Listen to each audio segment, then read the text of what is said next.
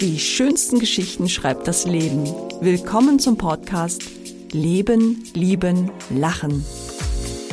Ich bin Katja Bauroth und lade Sie ein auf eine Reise mit bewegenden Themen und spannenden Begegnungen. Obwohl wir uns noch nie zuvor getroffen haben, kommt es mir vor, als kennt mich Dr. Harsha Gramminger besser als ich mich selbst. Sie ist Ärztin und das Gesicht der europäischen Ayurveda-Szene. Sie ist Unternehmenscoach, Speakerin und Autorin.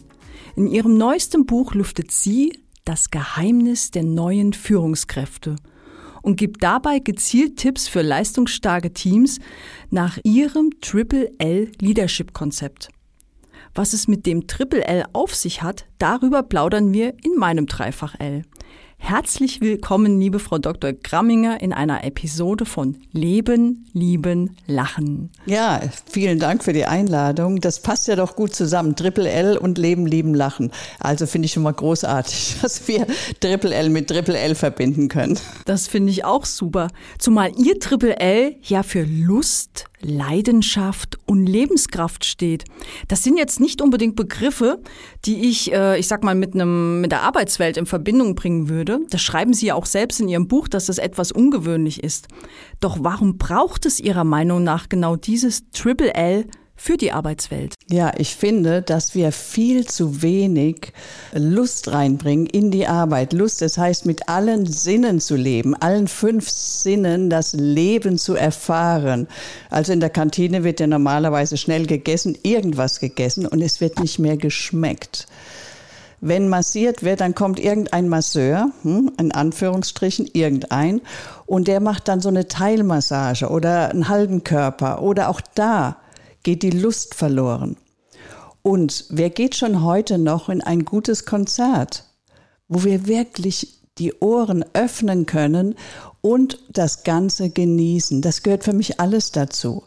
Und wer geht schon auf Ausstellungen und schaut sich die neuen Skulpturen an oder die Gemälde an? Weil wenn wir uns der Sinne öffnen, dann haben wir eine ganz andere Erfahrungswelt. Und wenn wir so in die Arbeitswelt eintreten, dann werden wir kreativer, dann sind wir inspirierter, dann denken wir sofort über den Tellerrand hinaus. Deshalb spreche ich darüber und deshalb bin ich der Meinung, dass wir gerade in der heutigen Zeit, wo die Wirtschaft scheinbar zum Stillstand gekommen ist durch die Pandemie. Wir brauchen was Neues. Wir brauchen etwas, was uns inspiriert.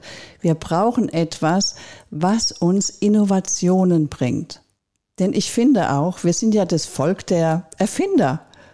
Und dieser ganze Erfinderreichtum, der ist irgendwie blockiert worden durch die Pandemie. Ich finde das so schade. Und dann schauen wir, dass wir alles richtig machen, dass wir den Regeln entsprechen.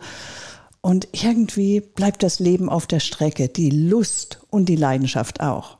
Deshalb habe ich auch das Buch geschrieben. Das finde ich großartig, dass Sie das ansprechen, denn genau das ist ja auch so ein, ein Problem, dass wir eigentlich immer nur schwarz sehen und nicht rosa, nicht weiß, nicht, äh, nicht orange, nicht bunt. Und ich habe so auch das Gefühl, Sie versprühen das ja auch geradezu, wenn man Ihre Karten sieht, wo, ich sag mal, Ihr Konterfall drauf ist, so Ihre Kontaktkarten, die sind voller Lebensfreude, die Sie auch selber, wenn Sie, wenn wir uns jetzt das erste Mal per Zoom übrigens sehen, das, das schwappt so richtig rüber und Sie haben auch einen ganz besonderen Vornamen, den Harsha ist ja indisch und bedeutet was genau?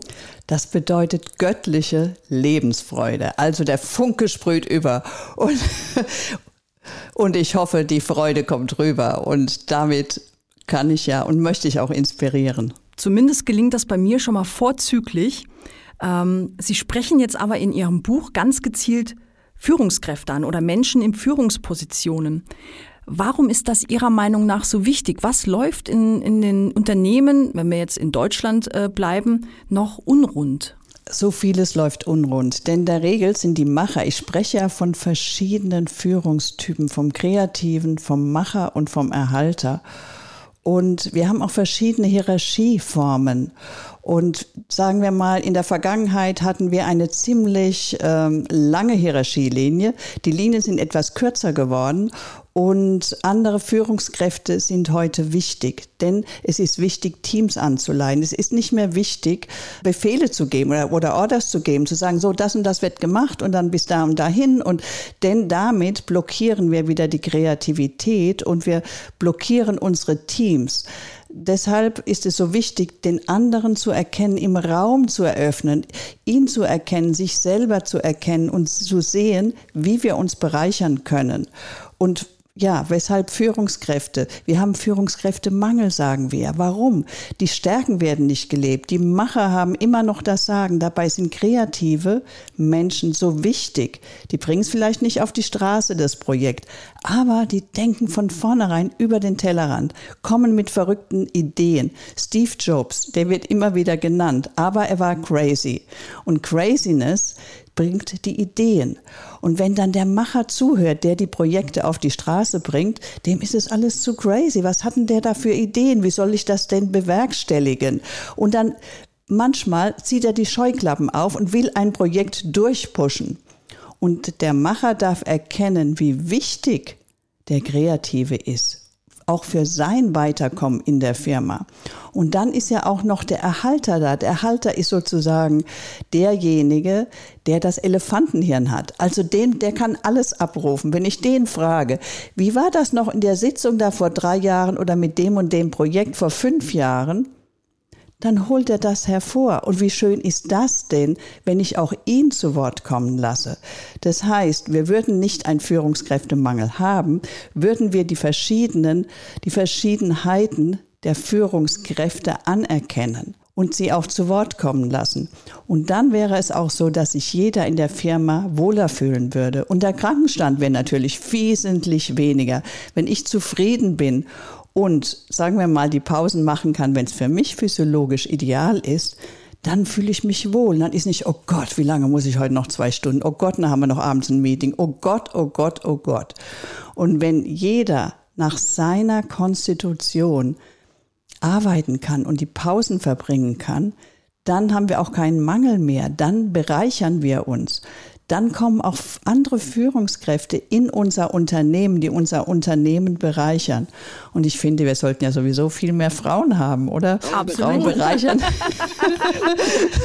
Aber sowas von. Frauen, genau. Frauen bereichern ja ohnehin die Unternehmen, wenn sie ihre Weiblichkeit leben. Sagen wir, wir sind auch sehr maskulin geworden in den Unternehmen drin. Und ich möchte auch die Frauen aufrufen, mal wieder mehr Weiblichkeit reinzubringen. Denn wir haben ja schon immer Teams geleitet, oder? Vor hunderten von Jahren hat die Frau Teams geleitet. Wer sollte sonst alles unter einen Hut bringen? Das waren die Frauen. Deshalb haben wir einen kleinen Vorsprung, wenn wir unsere Stärken wieder hervorbringen oder hervorholen und sie leben. Natürlich auch die Empathie spricht für Frauen, oder? Dass die die besseren Führungskräfte sind, die naturgegebene. Genau, also erstmal jeden anzunehmen, wie er ist und nicht zu kritisieren. Das ist eine weibliche Stärke. Wir nehmen ja jedes Kind an. Und ob es ein Kind ist oder ein Mitarbeiter, wir nehmen sie erstmal alle an und nähren sie. Und Nahrung braucht der Mensch. Und die Nahrung sollte von Herzen sein. Wir haben zwar auch einen tollen Verstand für Frauen, na Gott sei Dank, aber, aber dazu kommt noch die Herzenswärme, wenn wir sie leben. Und das ist das, weshalb Teams zusammenarbeiten wollen, weshalb sie zusammenbleiben wollen. Nur wenn wir diese Energie auch wirklich leben, können wir nach vorne schauen. Dann haben wir auch erfolgreiche Projekte, die wir am Ende auf die Straße bringen. Ich finde Ihr Thema von diesem Vital Leadership finde ich super. Ich frage mich allerdings natürlich auch, wie viel Empathie verträgt Führung?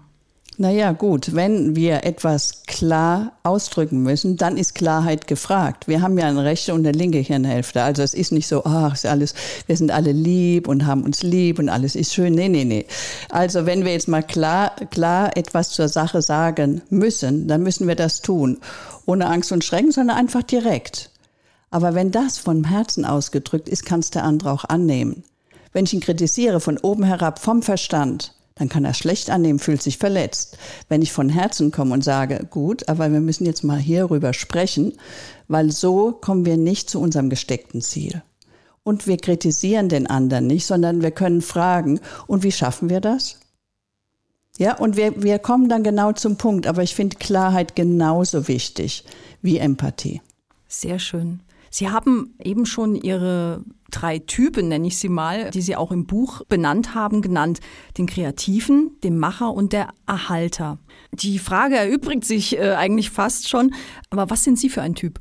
Ich bin ein Mach, ein Moment, ein kreativer Macher bin ich. Also ich habe dieses kreative, luftige, aber ich habe auch das Machende. Also deshalb habe ich jetzt mein viertes Buch jetzt rausgebracht und vieles, vieles mehr. Und was Sie schon in der Einleitung erwähnt haben, das ist das Kreative. Und das Machende ist es wirklich auf die Straße zu bringen. Von daher bin ich wirklich begnadet und habe also, äh, ja, genau das Richtige für meinen Typ entdeckt. Dabei haben Sie in Ihrer Vita, ich habe so formuliert, dass Sie eigentlich eine Vita für drei Leben schon haben. Sie haben angefangen mit einer Ausbildung zum, korrigieren Sie mich, Industrial Engineering? Ja, Wirtschaftsingenieur, wenn man es jetzt deutsch ausspricht, genau, ja. Dann haben Richtig. Sie noch Studien drangehangen in der Volkswirtschaftslehre und dann auch noch Humanmedizin. Also das ist wirklich gefühlt drei Leben.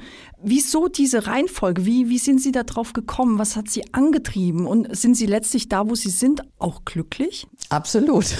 ich bin glücklich, genau.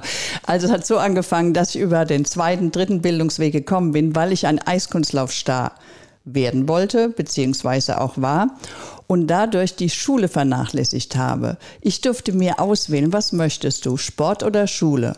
Na, frag mich mal. Natürlich den Sport. und deshalb habe ich dann äh, über den zweiten Bildungsweg habe ich dann das Abitur gemacht und dann standen verschiedene hm, Möglichkeiten zur Auswahl.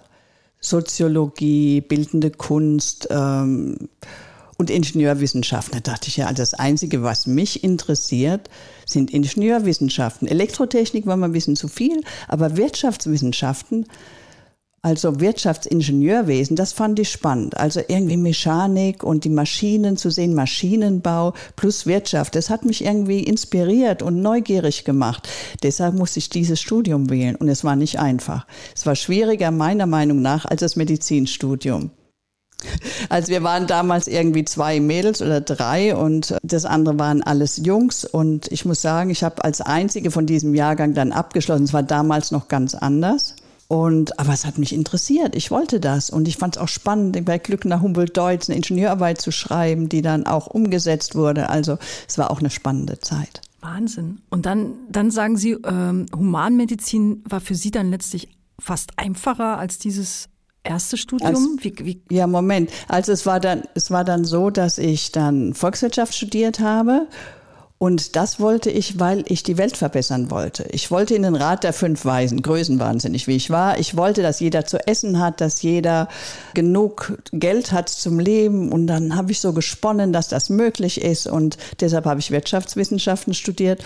Und das habe ich bis zum Vordiplom gemacht. Und dann habe ich erkannt, nee, also irgendwie geht das, funktioniert nicht so.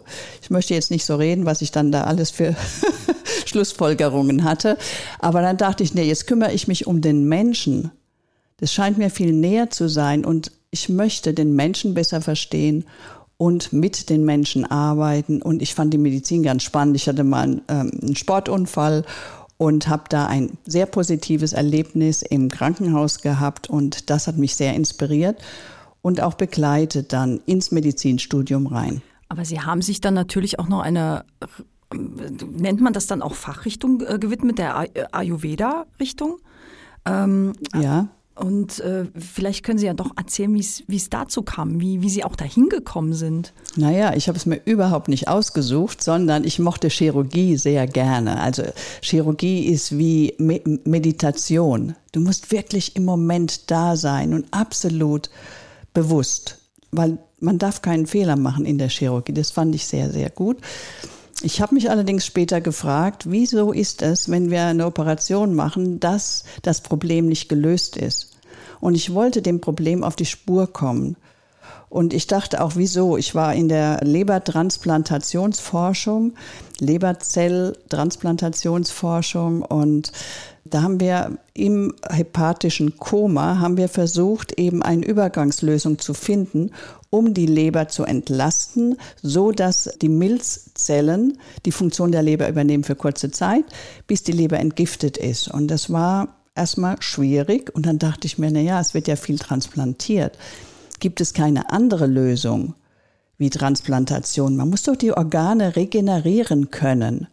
Und da fing es schon an, dass ich in Richtung Ayurveda gedacht habe und schließlich habe ich es wirklich im Ayurveda gefunden. Es ist möglich, vieles in uns selber, im Körper zu regenerieren, wenn wir es richtig machen, nach Ayurveda. Ayurveda ist ja die ähm, Wissenschaft vom Leben, ist eigentlich keine Medizin, aber sie hat eben auch einen medizinischen Anteil und der hat mich hellauf begeistert. Was können wir denn von dieser altindischen Heilkunst lernen, wir Europäer?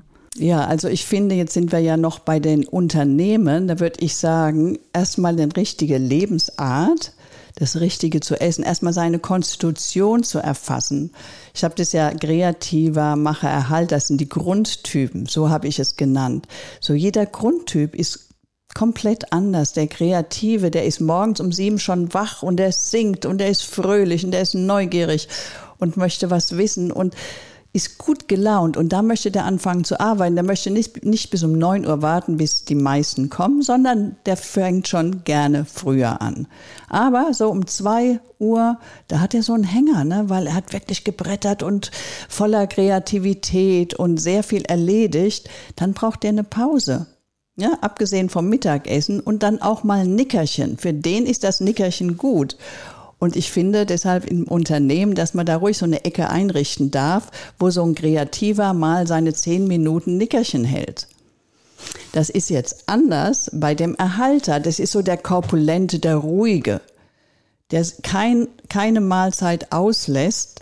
Der hat ja, der hat so ein ganz regelmäßiges Leben. Und der würde natürlich am liebsten nach dem Mittagessen, was er gerne üppig hätte, was nicht gut für ihn ist, das habe ich im Buch beschrieben, würde er gern nach diesem ganzen Dessert und, no, und so, würde er gern Nickerchen halten. Und da würde der zwei Stunden schlafen, würde nicht mehr aufstehen.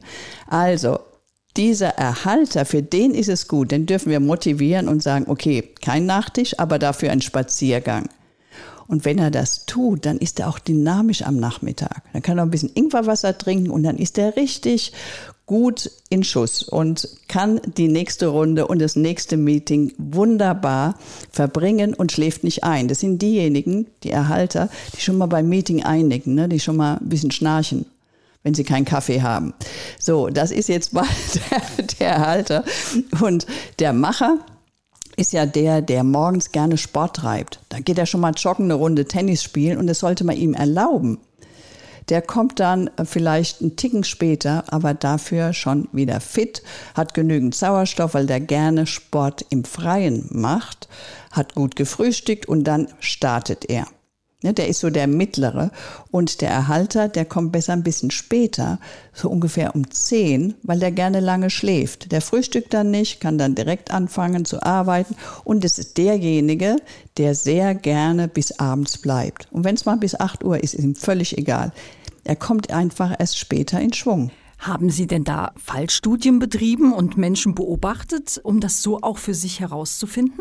Ja, ich habe ja jahrelange Erfahrung durch meine Panchakarma-Klinik, ayurvedische Klinik und durch die Praxis und natürlich auch durch die Betriebe, einfach durch mein Ingenieurwesen. Da haben, haben wir ja den Blick wer macht was, wer ist wie, wer passt wohin und so weiter. Dieser Blick geht nicht mehr weg. Also ich habe wirklich, ja, also mindestens 25 Jahre lang Erfahrung mit den verschiedenen Typen, das also sehr schnell zu erfassen und zu spüren und zu sehen, wo der Fehler liegt. Warum harmonieren die nicht zusammen oder was sieht er bei sich nicht wirklich?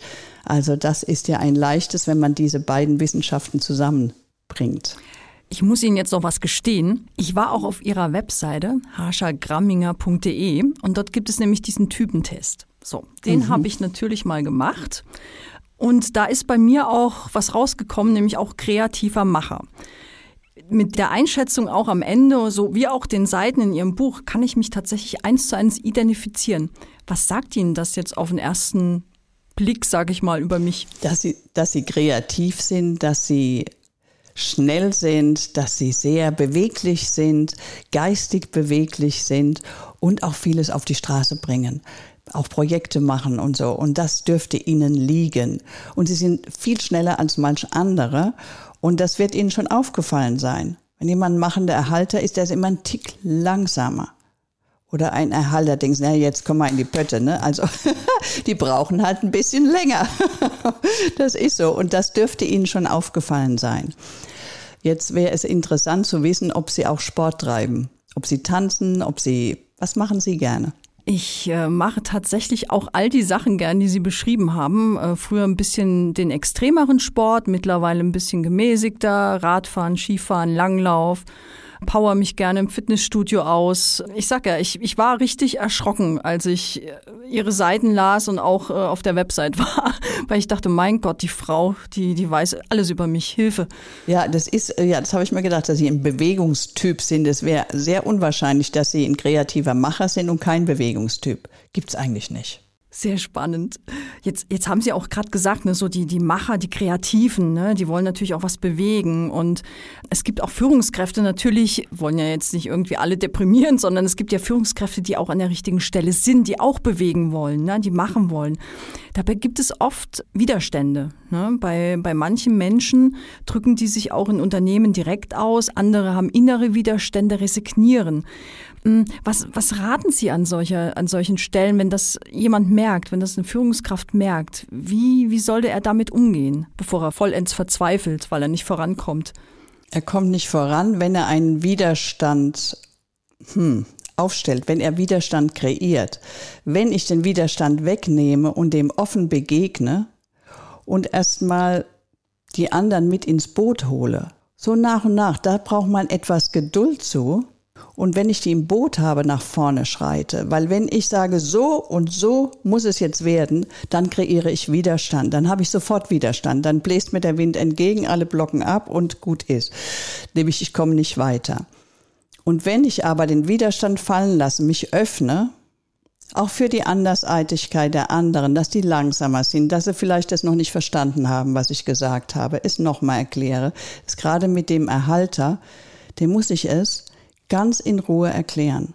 Sonst ist er der best, die beste Blockade im Unternehmen.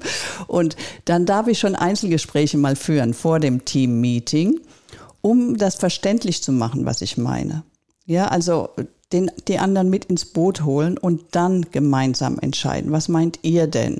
Wie kommen wir weiter? Also auch die anderen entscheiden lassen. Vielleicht ist meine Lösung, die ich im Kopf habe, gar nicht die richtige wenn mir so viel Wind entgegenbläst. Und wenn ich mal frage, wie würdest du das denn machen oder wie würdest du das denn machen? Was ist dein Vorschlag stattdessen? Ja, dann kreiere ich wieder Aktivität und Offenheit. Aha, meine Meinung ist gefragt. Weil die meisten lehnen sich zurück, das will ich nicht und mh, das ist nicht das Richtige. Aber was ist das Richtige? Ja, überlegt es euch bis zum nächsten Meeting. Ganz klar. Also ich würde nicht den Widerstand erhöhen und sagen, so muss es sein oder ich gehe. Ganz schlecht. Sondern ich erkenne den anderen an mit seiner Andersartigkeit und hole ihn mit ins Boot. Weil jeder hat seine Qualitäten und gerade das habe ich beschrieben oder versucht zu erklären mit meinem Buch. Sie sind ja auch Unternehmenscoach, wo Sie wahrscheinlich auch diese ja diese Vorschläge mit anbringen beziehungsweise darauf hinarbeiten. Wie oft haben Sie denn da schon lächelnde, müde lächelnde Gesichter vor sich sitzen gehabt, so nach dem Motto, äh, das kennen wir alles schon, hat nicht geklappt? Ja, also das so ist es nicht, weil also sagen wir mal so, die großen Firmen haben mich noch nicht eingeladen, die kleineren bis mittleren ja.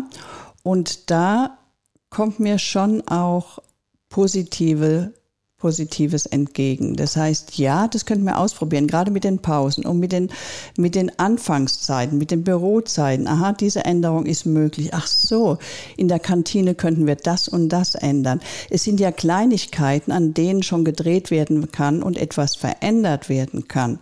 Und damit läuft es schon runter. Und wenn ich mit im Meeting sitze, dann kann ich ja sehen, aha, der Herr Meier, der ist völlig in einer Blockade. Und wenn ich das wahrnehme, dann würde ich dem Herrn Meier nach dem Meeting mal ansprechen, um herauszufinden, woran die Blockade liegt. Ist sie privat oder ist es Frust aus in der Firma oder woran liegt es? Wir können es manchmal nicht erkennen.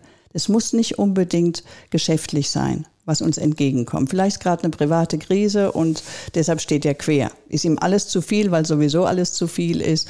Und dann hilft manchmal ein persönliches Gespräch. Gerade mit einer Person von außen. Ne? Also, wenn, weil ich ja von außen komme, ist es ja leichter, wenn es intern ist. Ja.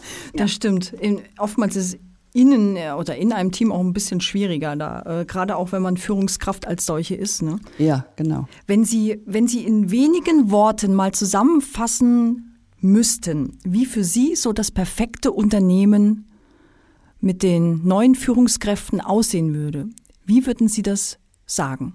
Ja, ich würde mal sagen, dass wir es schaffen sollten oder hm, wenn wir es schaffen würden, dass jeder die Anfangszeit hat im Büro, die für ihn die beste ist, dass dass die Führungskräfte mal ein Projekt durchziehen können, Tag und Nacht arbeiten, aber dafür eben dann wieder drei Wochen frei kriegen oder was immer sie brauchen, dass wir flexibler werden, dass die Pausengestaltung flexibel sein kann, ob jetzt jemand auf den Boxsack tritt oder schlägt oder jemand äh, bisschen Musik hört oder der andere mal ein Nickerchen macht oder schaukelt oder gerade mal an die Luft geht, das darf flexibler sein. Nicht nur in die Kantine gehen oder einen Kaffee trinken in den Pausen mal schnell die Mails checken, sondern ein bisschen kreativer die Pausen verbringen. Das fände ich schon großartig. Und wenn wir die Kantinen ändern würden mit dem Essen, was wirklich gut ist, wenn da steht kreativer Macher, Erhalter, überall ein Schildchen dran, hm, der Erhalter, der darf nun mal keine Sahnesoßen. Und wenn es der Kreative kriegt, für den ist das super und die Suppen auch. Es kommt immer darauf an, wer es ist. Und wir sollten auf jeden Einzelnen eingehen. Und zwar mit diesen ganz einfachen Mitteln. Und ich fände es ganz großartig, wenn in den Teams bekannt wäre, was bin ich denn für ein Typ und was bist du für ein Typ? Und wenn wir das ein bisschen studiert hätten, das dauert ja nicht lange, so einen Test zu machen, kleinen Workshop zu machen und schon läuft es ganz anders. Weil jetzt erkenne ich, da bist du ja echt gut. Jetzt weiß ich auch, warum das so ist, zum Beispiel. Wenn wir sowas ändern könnten und dann die Arbeitszeit, das Arbeitszeitende dann zu legen, wann es gut ist für den Einzelnen, weil ich glaube, wir hätten eine höhere Kreativität, Produktivität und auch mehr Innovation, wenn wir da ein bisschen flexibler wären. Wenn man sagen würde, okay, da reicht jetzt die sechs Stunden und dann sagt einer, nee, aber ich brauche jetzt fürs Projekt neun, zehn Stunden, okay. Dann sind wir flexibel dann wieder mit, den, mit der Freizeit. Also wir brauchen mehr Flexibilität in Unternehmen. Das machen sehr moderne Unternehmen, machen das schon. Die haben ja auch die Tischtennisplatten, aber nicht nur das, sondern es wird sehr flexibel gehandhabt und damit bin ich innerlich zufrieden. Also ich habe da nicht Arbeit und Freizeit und privat, sondern ich fühle mich während der Arbeit privat und bin genauso entspannt aber auch, ich bin voll drauf und ich möchte das jetzt zu Ende bringen. Also ich habe alle Möglichkeiten und das wäre mein Traum, wenn die Unternehmen so funktionieren würden. Jetzt habe ich noch eine abschließende Frage. Wie tanken Sie eigentlich Lust, Leidenschaft und Lebenskraft, wenn Sie spüren, dass Ihre Akkus leer gehen? Ich tanze eine Runde oder ich gehe in die Sauna oder ich weiß nicht. Ich mache was Schönes. Aber schön ist für mich Bewegung auch. Also tanzen tue ich total gerne und das fällt mir auch sehr leicht. Und ansonsten mache ich sehr gerne Taibo, aber ich werde jetzt demnächst auch noch Tai Chi lernen. Gejoggt bin ich immer schon und ja, sagen wir auch so ein halber Saunatag finde ich auch großartig. Immer eine Runde schwimmen gehen. Also ich brauche so einen halben Tag mal dann völlig abschalten und dann möchte ich auch mit niemandem reden. Das heißt, ich tauche in mich selber ein und dann bin ich wieder wie neu. Das klingt fantastisch. Vielen, vielen lieben Dank für dieses tolle Gespräch. Sehr gerne, hat mir große Freude bereitet.